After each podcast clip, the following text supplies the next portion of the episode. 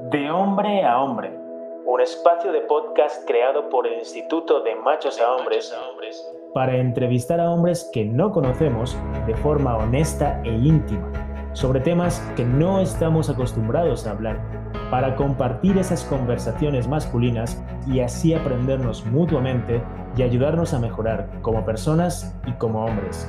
Yo soy Nico Nogués fundador y director del Instituto de Machos a Hombres, y te invito a escucharnos y a que conversemos.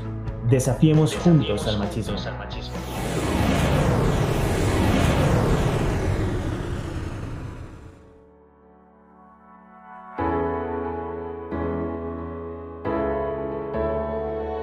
Alfonso Carrera, director médico de la organización no gubernamental Fundación Mary Stops México, es un miembro titular del Colegio Mexicano de Ginecología y Obstetricia, así como de la Asociación Mexicana de Medicina de la Reproducción. Alfonso es miembro también fundador de Global Doctors for Choice, donde participa internacionalmente como coordinador en México. Es consultor para diferentes organizaciones no gubernamentales, nacionales e internacionales y se ha desempeñado como jefe de la División de Ginecología y de Obstetricia del Hospital General de Atizapán en el Instituto de Salud del Estado de México y como subdirector médico. Durante su estancia fue fundador también del Centro de Atención a Víctimas de Violencia Intrafamiliar y Sexual, por lo que sin duda es una persona con una gran trayectoria y con un gran conocimiento y por eso le queremos dar la bienvenida de, a De Hombre a Hombre. Alfonso, muchas gracias pues, por aceptar esta invitación, por este espacio para poder conversar de un tema como el que vamos a hablar hoy, el aborto y un poquito todo lo que hay alrededor de él, cuál podría ser también nuestra manera de apoyar como varones al respecto en esa decisión. Así es que mil gracias y bienvenido a este espacio. Muchas gracias. Hola Nico, hola a toda su audiencia. Soy el doctor Alfonso Carrera Riva Palacio, director médico de la Fundación María Estopes, México. Muchas, muchas gracias por el espacio. Pues vamos a iniciar entonces también esta conversación, Alfonso, hablando un poquito de, pues justamente con relación a las actuales luchas con la interrupción del embarazo en diferentes países. Este tema nuevamente está causando controversia en el sector masculino cada vez que hay una reivindicación del poder de decisión eh, sobre los cuerpos femeninos, una reivindicación de las mujeres hacia poder decidir sobre sus propios cuerpos. Un poquito para empezar a abrir desde ahí esta temática, ¿cuál consideras tú que es nuestro lugar en esta conversación, en este debate, en esta supuesta controversia? Sí, Nico, hay varias aristas. Primero, está en ser corresponsables de la anticoncepción, que sabemos que la anticoncepción previene un embarazo no deseado, no planeado y que recordemos que solamente uno de cada tres embarazos es deseado y planeado. Entonces, pues sí, tenemos que ser súper responsables. Y si no se está buscando un embarazo en pareja, ¿no? O sea, además de permitir eh, la expresión de toda la sensibilidad eh, que se tenga o que ella también pueda compartirnos y que nosotros podamos compartir. Es una corresponsabilidad. Segundo, el de respetar la decisión de la mujer porque ella es quien llevará los efectos del embarazo durante nueve meses y la maternidad. Y sabemos que todos los embarazos tienen algún nivel de riesgo, sea bajo o sea alto, y lo dice la Organización Mundial de la Salud desde hace muchos, muchos años. Así que si no es una decisión de pareja el seguir el embarazo, se debe de, de, respetar a toda costa la decisión de la mujer porque es ella quien sufre estos cambios. Si no son planeados, pues con más ganas. Tercero, sumarse a la reflexión de acción que permita el alcance pleno de los derechos humanos, porque es precisamente la inequidad la que ha, venido a, tomar este tema y que tratamos de hacer que equitativamente estemos trabajando, estemos viviendo y estemos sintiendo. Y la cuarta es que cuesta más trabajo para muchos de, los hombres, es eh, la de eh, hablar de abandono paternal, ¿no? Eh, cuánta gente anda inseminando por ahí sin ninguna responsabilidad y nosotros debemos hacer, hacernos responsables. Y para eliminar el abandono eh, de la mente de los hombres es necesario tocar estos temas. Hablas de listas muy importantes, Alfonso, para poder empezar a observar esta conversación y empezar a entenderla desde puntos de vista que nos saquen más allá de estas valoraciones, prejuicios que se suelen tener muchas veces, en este caso desde la población masculina respecto a la decisión de abortar si hablamos de, esos mitos, ¿no? para poder acabar o, sumar a desmontarlos, ¿cuáles consideras que son esos mitos más comunes en relación al aborto que como hombres tenemos que desmontar? Tenemos que poder entender con profundidad este tema para poder desmontar esos mitos. ¿Cuáles serían esos mitos a desmontar? Primero, que los hombres pueden incidir en la decisión de la mujer, eso es completa y absolutamente falso. Parte del machismo que tanto se ha, denominado en que eh, los hombres tenemos un poder que no debe de, ser sobre las otras personas. Eh, segundo, que pueden obligarla a seguir un embarazo que ellas no desean, porque además eso es tortura. Y hay una ley aquí en México en contra de la tortura. Eh, tercero, lo principal es reconocer que antiguamente se nos asignó en la sociedad un papel, o que se llama el rol, un rol inadecuado, un papel inadecuado, y por ello surgieron estos derechos humanos que mencionaba yo hace unos momentos, y que son derechos sexuales y derechos reproductivos, que se desprenden de los derechos humanos. Y hay toda una larga historia en la humanidad de ello. Bien, bien, bien. Creo que también muchos de los que de nuestros oyentes se pueden sentir identificados con, con, estos mitos a desmontar, ¿no? Y, y, para un poco también profundizar en, en esa deconstrucción de, de, estas zonas comunes de opinión y desde una perspectiva médica, para, para, que también ayudes un poco y nos ayudes al entendimiento de, de quienes nos pueden estar escuchando, ¿no? En este debate, ya sabes, pro vida y en este debate muchas veces demagógico, un embrión ya es una vida, y sin embargo están pro vida respecto a algunos temas, pero después cuando esas personas tal vez nacen, crecen eligen una orientación sexual, van en contra de que tengan derechos como el resto de las personas. Es un debate con muchas paradojas en sí mismo, eh, todo el tema de pro vida. Entonces, para un poco empezar también desde allí, en este entendimiento, ¿se puede considerar como persona un embrión o un feto? Bueno, eh, justamente una persona eh, es, se define la persona ya nacida antes del nacimiento y dependiendo de la etapa gestacional, puede ser un conjunto de células, un embrión, un saco gestacional, un feto, presentando diferentes cambios. ejemplo, el embrión ocurre a partir de la semana 3 hasta la semana 8, que es donde se forman los órganos, de tal manera que todavía está en una construcción, ¿no? Es un constructo. Y el feto eh, se le denomina a partir de la semana 9 en adelante y va cambiando sus nombres de acuerdo al momento de, un embarazo. Una persona es aquella consciente, independiente, capaz de eh, discernir y de responder a ciertos resultados, filosóficamente hablando.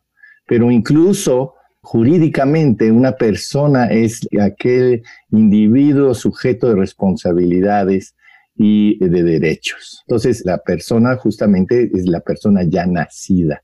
Para todos aquellos que nos están escuchando, como hemos dicho, pues el doctor Herrera, pues es el director médico de la organización no gubernamental Fundación Marie Claire Stops México. Por lo tanto, tiene una amplia experiencia que probablemente nos pueda también eh, compartir sobre la manera en la que los hombres podemos realizar este acompañamiento o este apoyo durante un proceso de interrupción de embarazo. ¿Qué recomendaciones nos puedes dar al respecto ante una situación así para que sepamos cómo acompañar en estos procesos? Eh, esa es muy buena pregunta. Cuando se trata de una decisión eh, de pareja, la experiencia nos ha demostrado en nuestra fundación que algunas mujeres prefieren pasar por este proceso de la mano de ellos o de sus redes de apoyo, pueden ser la misma familia, amigas, en ese sentido, nuestro papel como hombres es simplemente acompañar, apoyar, respetar, ser solidarios, ¿sí? Porque nosotros no estamos sintiendo, ellas sí sienten, es su cuerpo, su cuerpo se altera. Entonces seamos empáticos, esa es una competencia eh, de inteligencia emocional. Debemos de eh, ser empáticos, esto es una situación que sobre todo en estos tiempos eh, requieren más nuestra participación. Súper útil poder entenderlo también, pues desde una experiencia como la tuya, ¿no? que nos puede dar ahí pistas claras también para entender cuál es nuestro rol, nuestro papel o nuestras maneras de apoyo en ese sentido. También de manera general me gustaría un poquito que nos pudieses compartir cuál es el panorama estadístico del aborto en México, en el país. Esta otra pregunta también es súper importante en el tema. porque realmente este es un problema de salud pública. El Instituto Guttmacher ya hace muchos años viene estudiando el tema y se estima que al año se realizan alrededor de un millón de abortos en México. Es importante saber que ahí está incluido los embarazos no planeados, embarazos eh, no deseados, embarazos forzados y que el aborto es una solución a un problema, además de los abortos que ocurren de manera espontánea. El aborto inducido sí ha sido estudiado por diferentes organizaciones, además de las publicaciones oficiales que se hacen de la Secretaría de Salud. Existe un estimado del 54% de todos los embarazos no planeados que resultan en un aborto inducido. 34% terminaron en un nacimiento no deseado, fíjense qué grave. Y 12% son abortos espontáneos. ¿Por qué? Pues porque no todos los embarazos llegan a un término y podría ser feliz o fatal término. El embarazo no planeado y el aborto inducido lo pueden encontrar incluso en Internet en diferentes publicaciones del Instituto Guttmacher, de la revista Lancet, revistas como es la, la International Journal de Ginecología y Obstetricia, tienen eh, artículos que bastante pueden dar un buen panorama científico de lo que estamos hablando. Sabemos que las mujeres eh, en medio rural que tienen un nivel socioeconómico bajo, y recordemos que el 50% de la población en México está en, en este nivel de nivel socioeconómico bajo, tienen menos posibilidades de recibir atención. Y también sabemos que el acceso a un aborto seguro disminuye la mortalidad materna 14%. Es la segunda mejor estrategia para poder disminuir la mortalidad. Y no lo digo yo, lo dice Naciones Unidas, ¿no? Entonces, eh, la tasa anual de abortos inducidos en México es de, se ha calculado aproximadamente de 33 abortos por cada mil mujeres de 15 a 44 años de edad, que es una cifra ligeramente superior al promedio que se reporta para América Latina, que está en 31 por mil. A nivel nacional ocurren aproximadamente 44 abortos por cada 100 nacidos vivos. Es un problema de salud y entendiendo como salud un estado de bienestar biopsicosocial y no solo la ausencia de afecciones o eh, enfermedades, como bien señala desde su acta constitutiva la Organización Mundial de la Salud. Contundentes cifras las que acabas de mencionar. ¿eh? Me impactó mucho 44 abortos por cada 100 nacidos y todo el problema de salud pública pues que hay alrededor de, no asumir y de seguir viendo, en este caso como un privilegio para quienes pueden pagarlo, quienes no pueden pagarlo igualmente está ocurriendo que se lleve a cabo de una manera adecuada, probablemente va a ser para aquellas personas que tengan los medios para hacerlos y si no, pues como tú bien dices, siempre va a seguir suponiendo un problema de salud pública. Entonces, en este sentido, ¿consideras que en lugar de ser un privilegio para algunas personas o determinadas personas, pues tendría que ser un derecho para todas las mujeres? Es correcto, es un derecho porque es un derecho a la salud que está plasmado en la Constitución, es un derecho a una vida digna, es el derecho a una calidad de vida. Es un derecho para todas las mujeres, no solo para las que viven en la Ciudad de México y Oaxaca, pues quienes no viven en estos estados entonces están en una desigualdad y la constitución señala igualdad para todos los mexicanos. ¿sí? Entonces, en los países si hacemos una analogía donde el aborto está prohibido, restringido, quienes disponen de mejores recursos económicos pueden pagar los servicios de personas debidamente capacitadas. Y hablo capacitados en los protocolos y con los medicamentos que dicta la Organización Mundial de la Salud, que practican el procedimiento en instalaciones equipadas higiénicas, mientras que las mujeres pobres no tienen el acceso y a veces la distancia las condiciones para llegar, eh, no solamente el dinero, sino el tiempo de traslado. Hay lugares en México que te tardas 15 horas en llegar a una capital, ¿no? Entonces, eso hace que las mujeres recurran a lugares poco salubres o insalubres y probablemente con personal que no ha sido capacitado, porque déjame agregar aquí otra cosa, las eh, universidades, los colegios no entrenan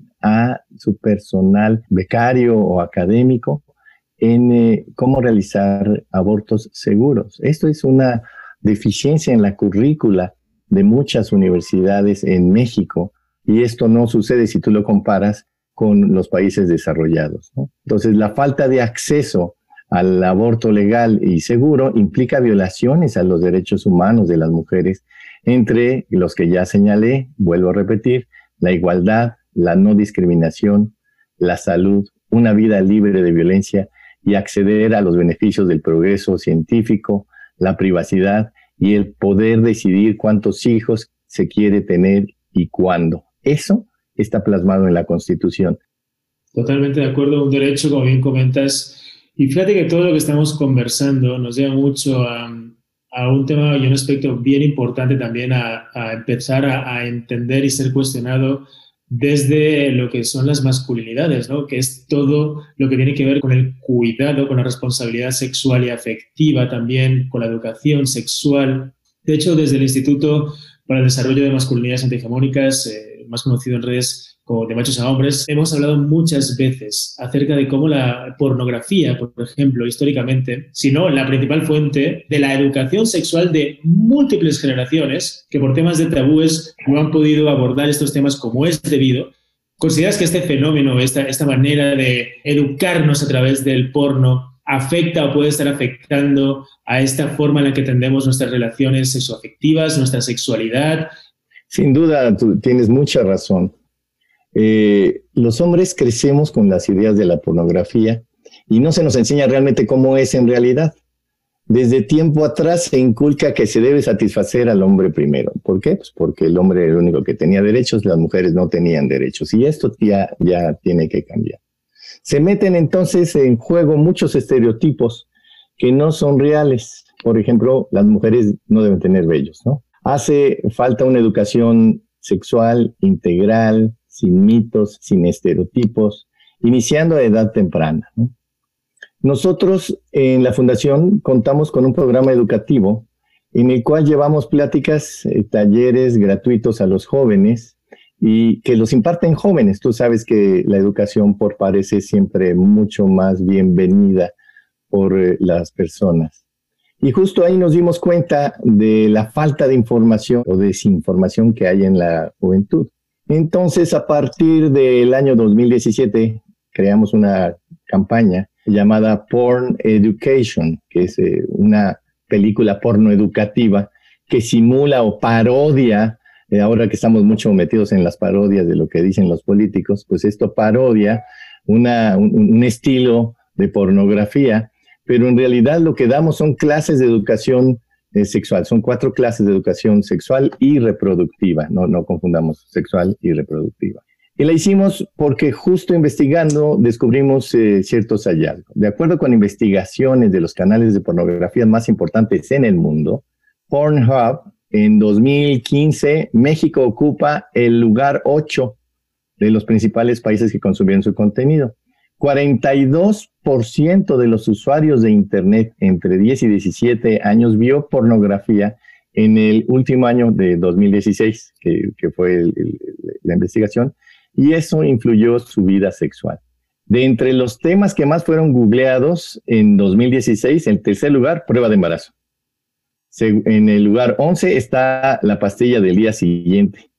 Y en el lugar 15, el aborto. El tema es que falta difusión. Entonces yo eh, verdaderamente agradezco que existan todo, todo, este esfuerzo que tienes, Nico, eh, porque la difusión de eh, la información, la información es poder. Y poder hacer información es, es todo un privilegio que no a todo mundo le llega ni la puede alcanzar. Sí, totalmente de acuerdo. Y fíjate qué, qué curioso esto de, de, las búsquedas también en Google, dice mucho del patrón de conducta de la total ignorancia que tenemos en este caso de, nuestro propio género, ¿no? Cómo más bien estamos, en lugar de respondiendo ante una situación, estamos reaccionando, porque pues hay un posible embarazo, de repente no sé cómo hacerle entonces una pastilla el día después, de repente esto no funcionó, ya seguimos escalando el problema y de repente pues, oye, pues ¿qué hacemos con esto? Quiero tener el niño, no, yo quiero abortar y de repente fíjate la escalabilidad de toda esta ignorancia cómo va subiendo desde una falta de responsabilidad social efectiva y es curioso cómo, cómo se refleja incluso en este ranking de búsquedas. Estas conversaciones nos parece que son fundamentales para un poquito dar una luz y empezar también a, a abrir la conversación desde nuestro lado, desde las masculinidades, y empezar también a accionar en contra de todos estos estereotipos machistas que hemos normalizado dentro de nuestras prácticas sexuales. E, en este sentido, Alfonso, ¿cómo podemos accionar? Eh, ¿Cuál sería como el gran paso? Hay muchos, eh, seguramente, ¿no? Pero ¿cuál, ¿cuál dirías tú a quienes nos están escuchando? Miren, el primer gran paso para accionar en contra de estos estereotipos eh, machistas, por ejemplo, dentro de nuestras prácticas sexuales, les recomiendo esto. Sí, sí, yo creo que lo primero es verse a uno mismo y eso significa hacernos conscientes de que es un estereotipo. Y después de analizar qué ganas y qué pierdes, cuál es el impacto que, ha generado a mi vida el conducirme bajo ese estereotipo. Y a partir de lo anterior, decidir si quiero seguir reproduciéndolo o quiero no reproducirlo, quiero deconstruirlo, quiero olvidarlo y cambiar. Esa es la parte más difícil, porque el desaprender lo aprendido, lo primero que se requiere es voluntad. Sí vale la pena que nos hagamos conscientes de este estereotipo.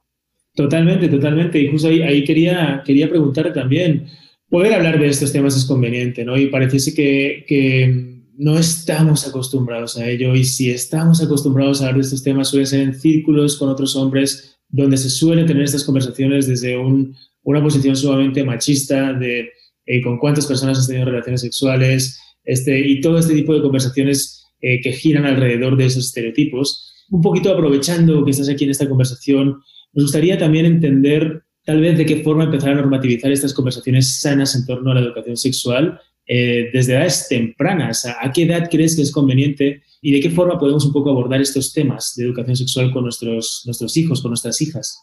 Hay etapas, o sea, la etapa desde el nacimiento hasta los dos años, lo que existe es un vínculo entre eh, los padres, porque si no existe este vínculo, este acercamiento, estas emociones que se hacen eh, patentes ahí, e, esta, esta persona no va a crecer con una inteligencia emocional, no va a permitirse ser empático, permitir trabajar en sociedad, poder responder, ¿no?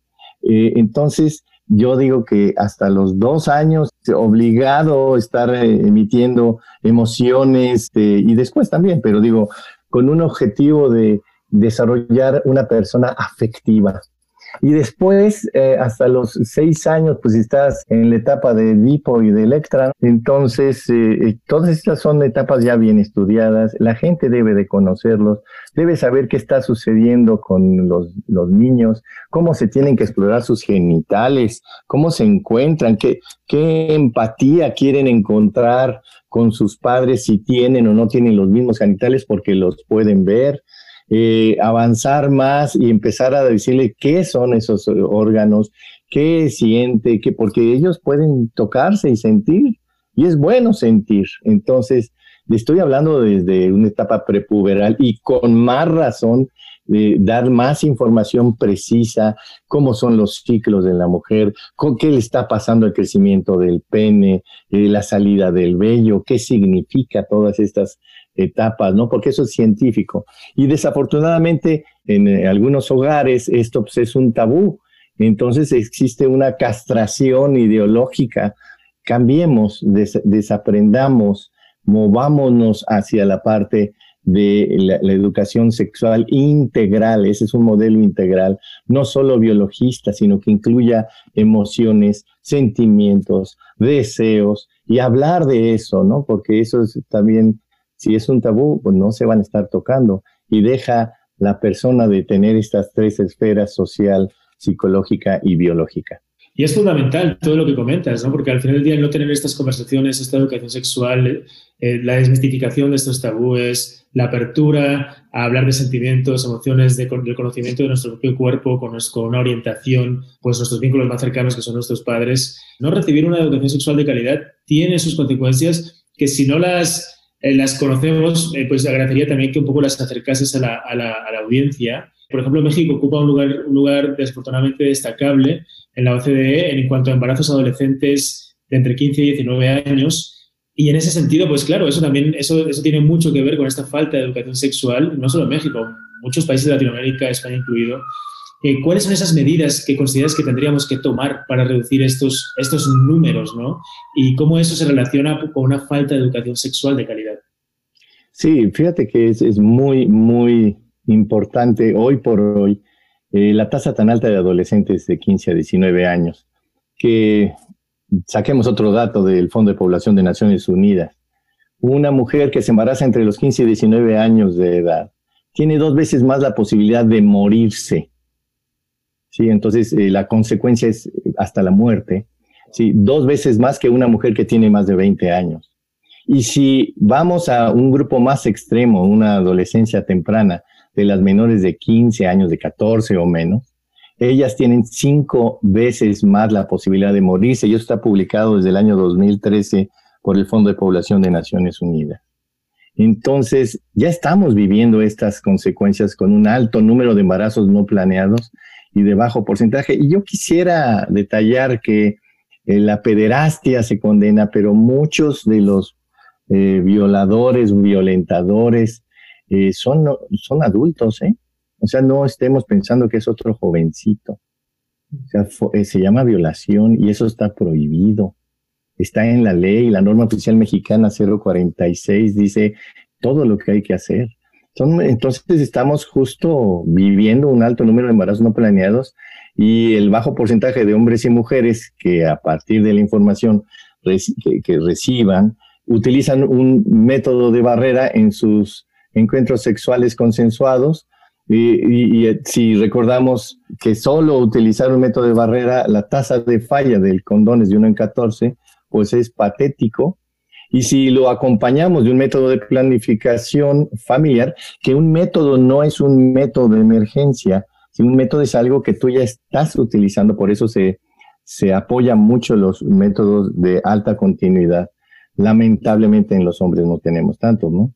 Pero es imprescindible propiciar espacios de educación sexual integrales en donde se reconozca esta intersección entre factores biológicos, psicológicos y sociales y saber que el problema de salud es un embarazo no deseado, un embarazo forzado, un embarazo no intencional.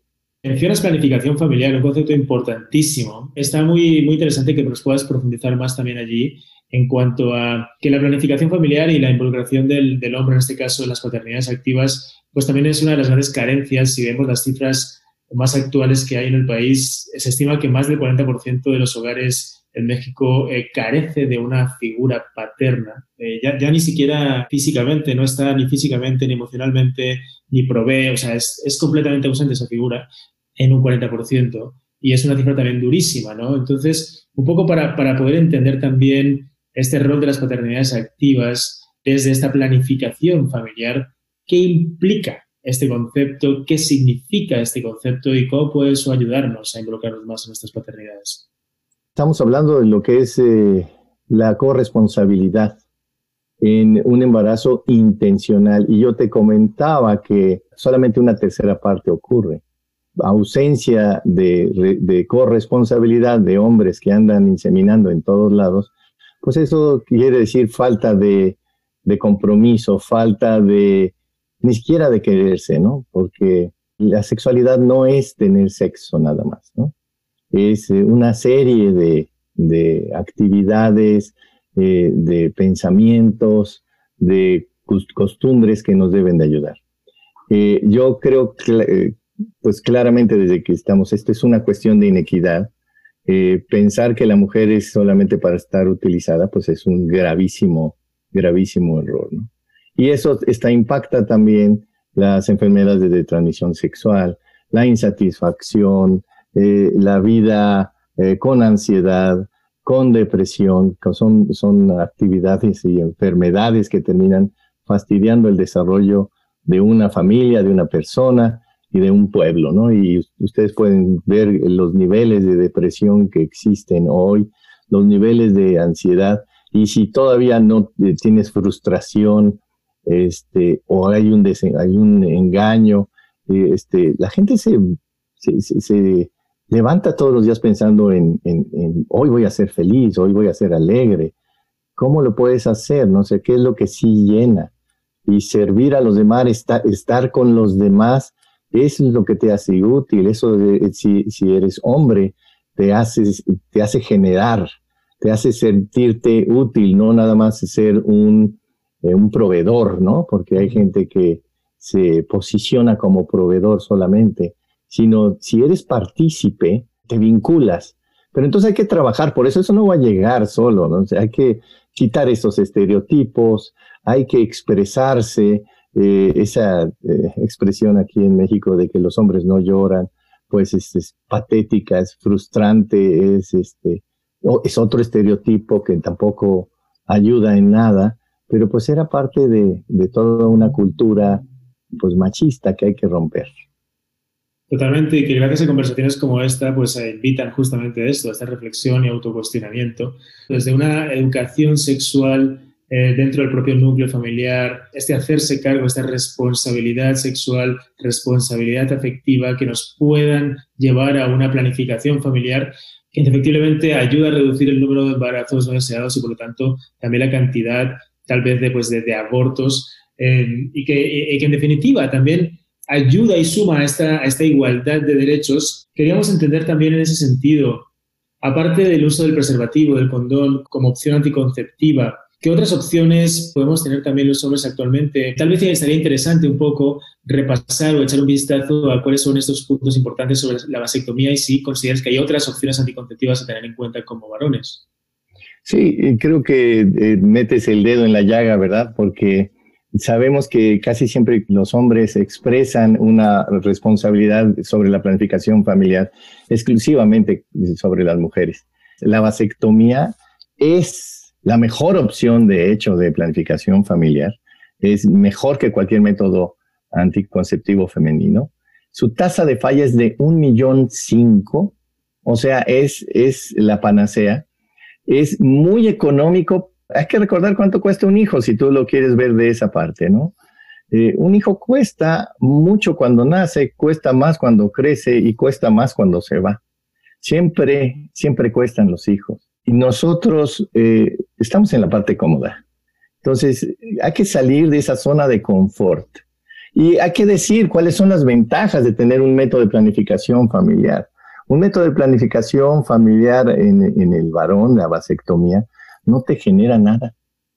No te hace loco, gordo, tonto, no, no es cierto.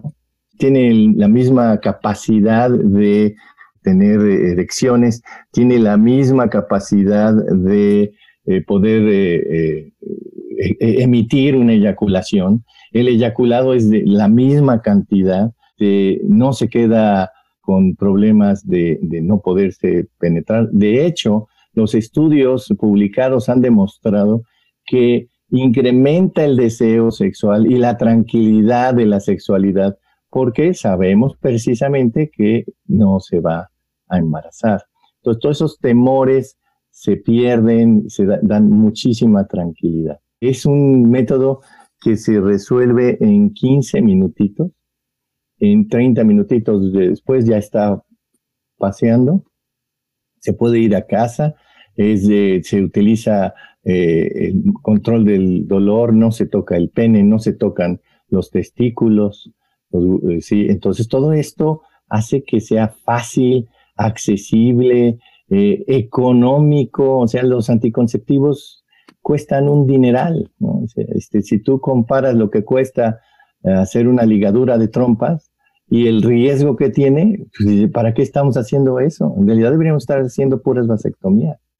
Wow, fíjate que es bien interesante todo esto que nos comentas porque estoy completamente seguro que gran parte de quienes nos escuchan no solo no lo saben, sino que probablemente siguen perpetuando como ese tipo de desinformación en torno a los mitos alrededor de la vasectomía. Y, deja claro también que es la opción para precisamente pues, tener una vida sexual efectiva más responsable. Nosotros, en Alfonso, en nuestras plataformas, en nuestras redes, tenemos, fíjate, tenemos una manera de apoyar a la población masculina que se llama Señor DM. ¿no? Y Señor DM es, no es ni más ni menos que una herramienta donde ellos nos envían preguntas, la población masculina nos envían preguntas que no se han atrevido a preguntar, preguntas sobre las cuales pueden tener algún prejuicio, alguna desinformación, y a través de este sistema nosotros se las ayudamos a responder y ayudamos a romper prejuicios con argumentos, ¿no? Muchas de las preguntas que nos llegan en torno a la responsabilidad sexual tienen que ver precisamente con la vasectomía. Y de hecho, eh, una de las más recurrentes es un proceso reversible, no lo es. Un poco coméntanos o ayúdanos o ayúdales, ayúdanos a todos a entender este proceso. ¿Es reversible la vasectomía? ¿No lo es? ¿Qué implicaciones tiene en ese sentido? Sí, esta es una, como bien dices, es una, una pregunta recurrente.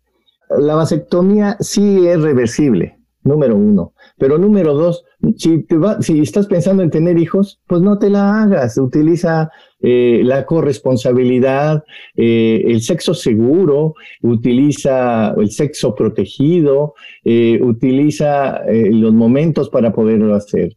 Tan solo la pura planificación familiar reduce 45% la mortalidad materna. O sea, somos responsables o no. Entonces, eh, esto es una, es una cosa importante, pero sí puede ser reversible.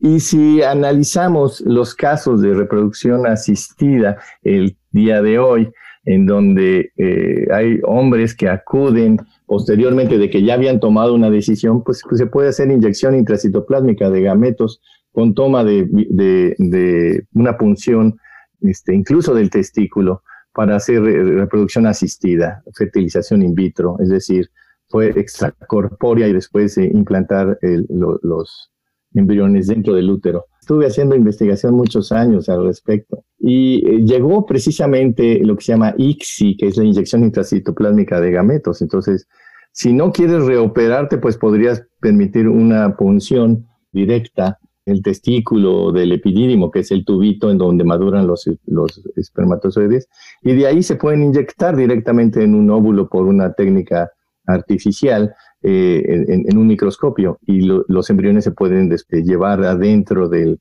del, útero. Es decir, existen alternativas, pero yo creo que lo primero que deberían de saber es, ¿realmente quieres más hijos? ¿Los vas a mantener? Y no nomás es mantener económicamente, sino les vas a aportar ideológicamente. Estamos hablando de, de que la planificación familiar es tener hijos, pero no es cierto. La planificación familiar incluye una educación sexual no solamente técnicas de reproducción asistida o de manejo de la esterilidad o de la anticoncepción del otro lado, sino qué vas a hacer con esos hijos, con esos ciudadanos que van a cambiar el mundo. Ahí está tu aporte.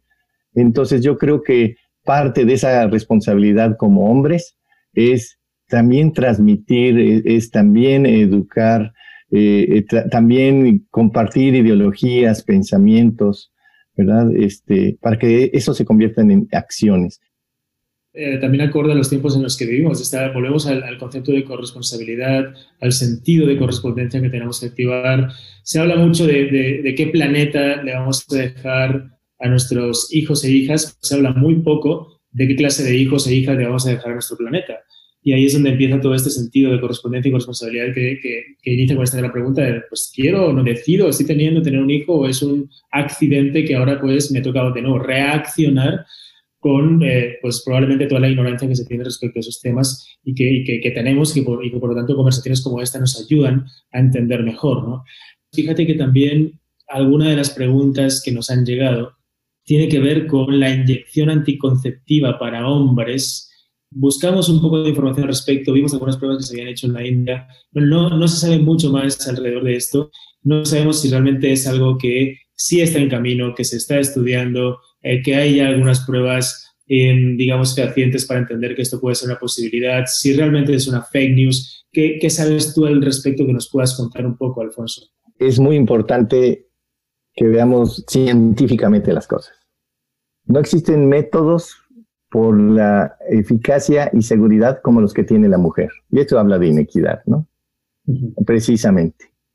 Sí existen pruebas, sí se están haciendo y se están empleando incluso implantes anticonceptivos con testosterona inyectable, por ejemplo, un decanoato de testosterona, enantato de testosterona y se, son inyecciones que se hacen trimestralmente y con eso se disminuye la cantidad de producción de espermatozoides.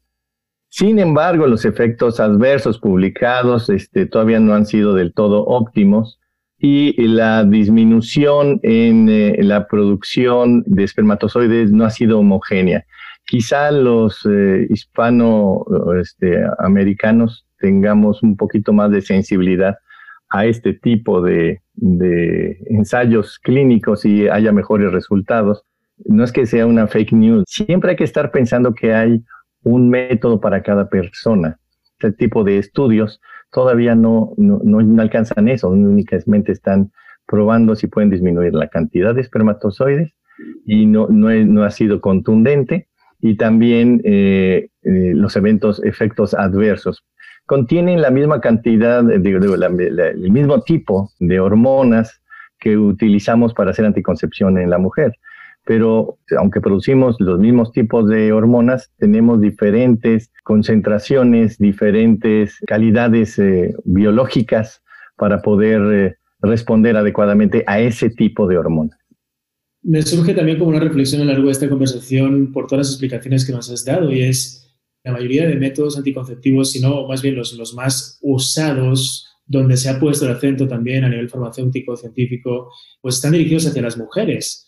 ¿A qué, ¿A qué se atribuye o a qué consideras que, se, que podemos atribuir esto? Claro, la investigación en planificación familiar desde tiempos muy remotos fue sobre las mujeres, no, no fue sobre los hombres. A los hombres se les eh, entregaba un condón y ya con eso está suficiente, es una barrera suficiente, pero, la, eh, pero falla, ¿no? Y entonces no siempre se utiliza. En algunos lugares, este, por ejemplo, por gratuidad, pues también cuesta el costo de, los condones eh, también es, superior cuando tú vas analizando el número de relaciones sexuales. Eh, yo recuerdo antaño, eh, cuando yo era pasante de medicina, nos entregábamos hace muchos años solamente 12 condones al mes, cuando había. Entonces, ahora, esto también es una cuestión de recursos y de acceso, pero no tenemos otro método. Y entonces, se han justificado y se pueden justificar muchas cosas, ¿no? En forma biologista, el estudio del ciclo menstrual ha sido perfectamente determinado y entonces las intervenciones han sido más este, biologistas y en consecuencia se puede desarrollar métodos muy específicos. Pero es una, sí, yo creo que es una cuestión de inequidad. Por eso los métodos definitivos como la vasectomía que realizamos nosotros también en la Fundación Medistops es tan fundamental, ¿no? La tasa de falla es uno en un millón cinco. La tasa de falla de los implantes en la mujer es de uno en diez mil. Excelente, pero no es uno en un millón cinco. ¿sí?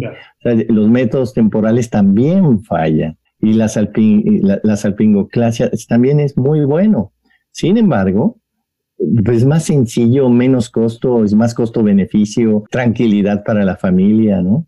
Eh, precisamente ayer tengo, eh, tenía yo una paciente que me comentaba, e, ella estaba pensando en cambiarse su, su método, y este, pero su, su pareja eh, dijo, no es que yo me, yo me quiero eh, yo, yo, me quiero hacer la vasectomía.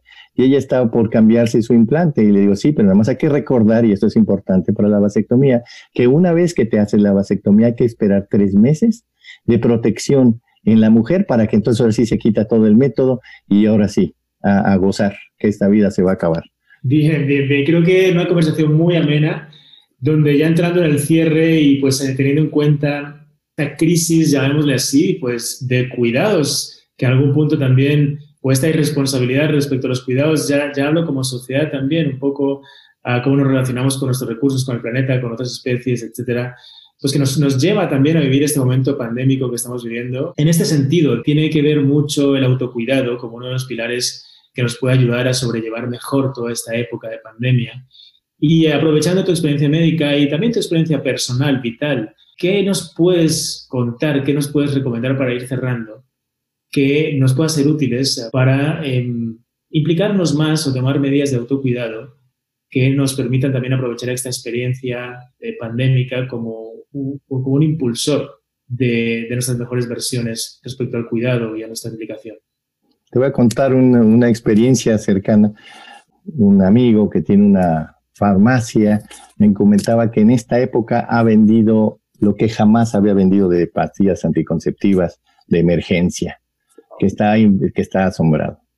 Y recordemos que la anticoncepción que se utilice, que deberían ser métodos de alta continuidad o de eh, baja continuidad, como pastillas y esto, debe de estar acompañado de condón.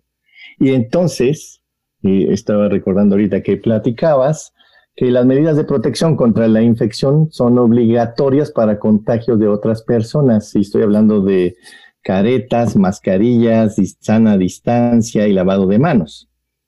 Pero también eh, eh, el, análogo, este, estaba viendo yo un meme hace poco que decía, le decía un condón a una mascarilla, oye, ¿a ti no te usan?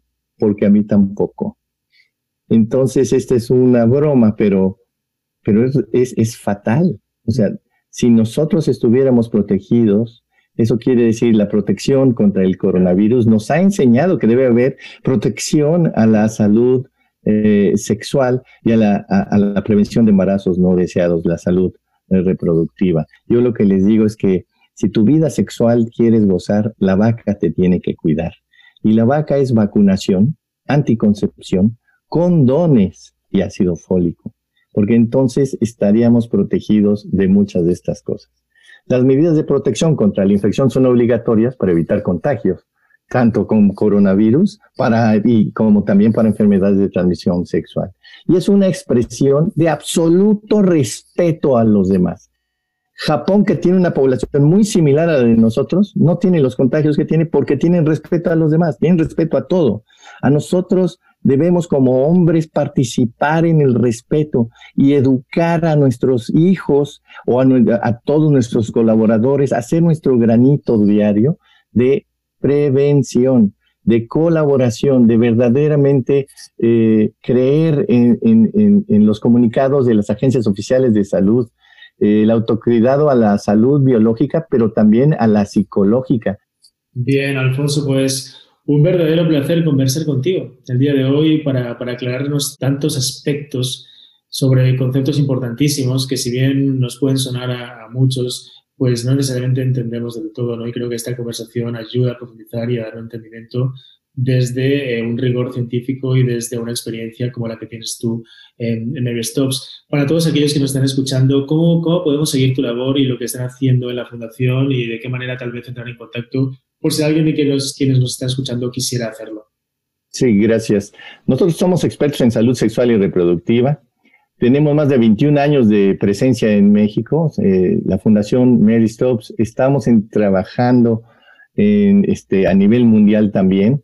Eh, estamos presentes en 37 países, ya contando México.